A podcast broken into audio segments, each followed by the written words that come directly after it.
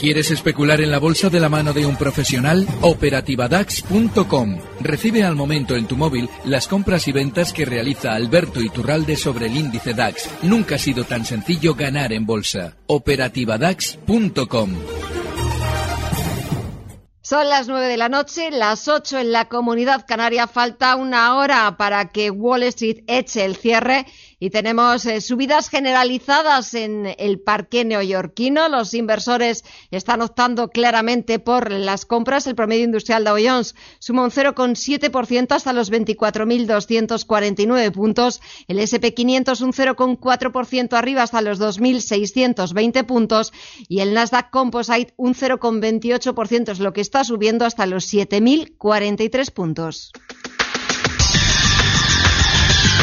El análisis del día con visión global.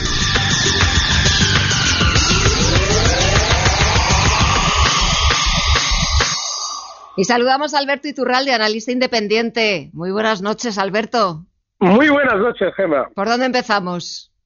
¿Qué más rabia te da? Venga. Hoy tenemos de todo. No, no, pero como todas las semanas, hay de todo. Pero fíjate, porque la semana pasada, las anteriores, cuando hablábamos de la banca y explicábamos que el hecho de que eh, tengamos una teoría mala noticia al respecto de una entidad bancaria como es el BBV en España, eh, hay que siempre tomarlo con pinzas porque la noticia, aunque sea, es decir, el hecho sea producido, es decir, esas escuchas famosas de Villarejo, encargadas por Francisco González, todo ese rollo que ustedes han escuchado durante estas semanas, lo que el sistema financiero eh, decide siempre es cuando ustedes conocen de la noticia. Y eso es muy importante entenderlo.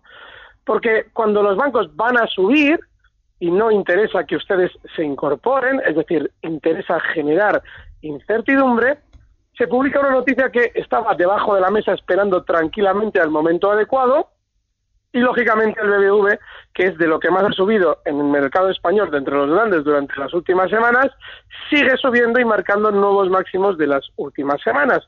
5, 11 ya cierra hoy. Claro, en el Banco Santander tontos tampoco son.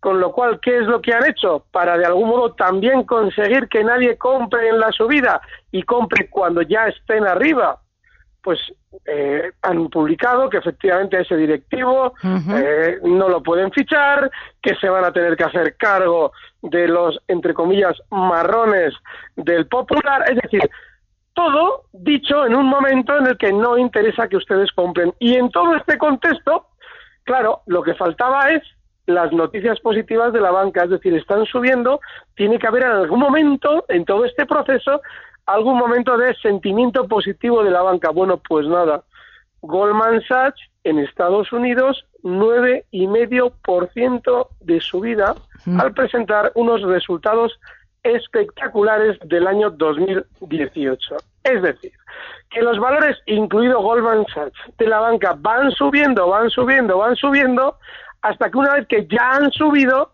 les cuentan a ustedes que el sector está de maravilla, y ahora vayan ustedes a comprar esas Goldman Sachs, les voy a decir cuánto han subido desde finales de año, cuando generaban ese pánico puntual. Pues la friolera en total del 30%. Esto en 15 días. Y eso precisamente lo que acredita es esto que siempre comentamos siempre de que el sistema financiero es muy pillo, es decir, ustedes les mantiene con el miedo en el cuerpo o por lo menos con la sensación de no comprar, hasta que efectivamente las subidas ya se han realizado sin ustedes y cuando esto se ha producido aparecen las buenas noticias para que ustedes compren Goldman Sachs un 30% por encima, pero ojo, eh, que estamos hablando de Goldman Sachs, pero algo más discreto que por ahora no está publicando resultados récords, como es por ejemplo el BBV en España, ha realizado una subida en el mismo periodo de tiempo del 14% y el Santander lo mismo. ¿Y más que tendrá?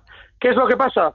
Que efectivamente ese 14% que hemos perdido a final de año vendiendo, mal vendiendo con el, la sensación negativa que había en torno a la banca, ahora seguramente será, se traducirá en subidas del 20% y les contarán las noticias positivas cuando el Santander, en lugar de estar en 5.11, pues ande rondando zonas de 5.25 o 5.30. Lo de siempre, ustedes no ganan con todo esto.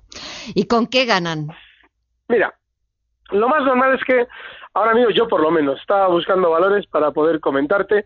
Mira, yo hace muchos años comencé a hablar de un precio así, a ratos libres, un precio del mercado americano que se llama American Tower.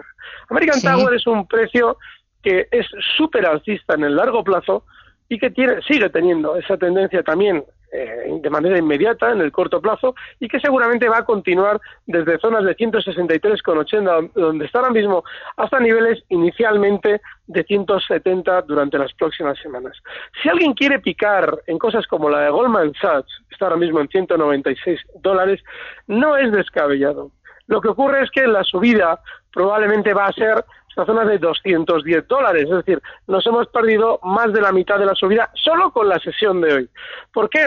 Porque en esta zona 210 fue donde se inició el último descuelgue bajista, donde rompía el último soporte importante, que está justo en 210, allá por el mes de noviembre a mediados. Con lo cual es normal que todavía esa subida exagerada de la que vamos a oír hablar durante las próximas horas continúe. Pero tengan muchísimo cuidado porque si vamos al mercado americano, yo hace dos semanas también te comentaba que lo normal es que ese, eh, eh, esa disminución de la volatilidad en el Dow Jones hiciera continuar a los índices americanos al alza, que ya han subido desde entonces un 5, un 6%, pues seguramente todavía veremos que le queda un 2% más de subida, liderados seguramente también por los mismos, es decir, por los bancos que hace 15 días nadie los quería.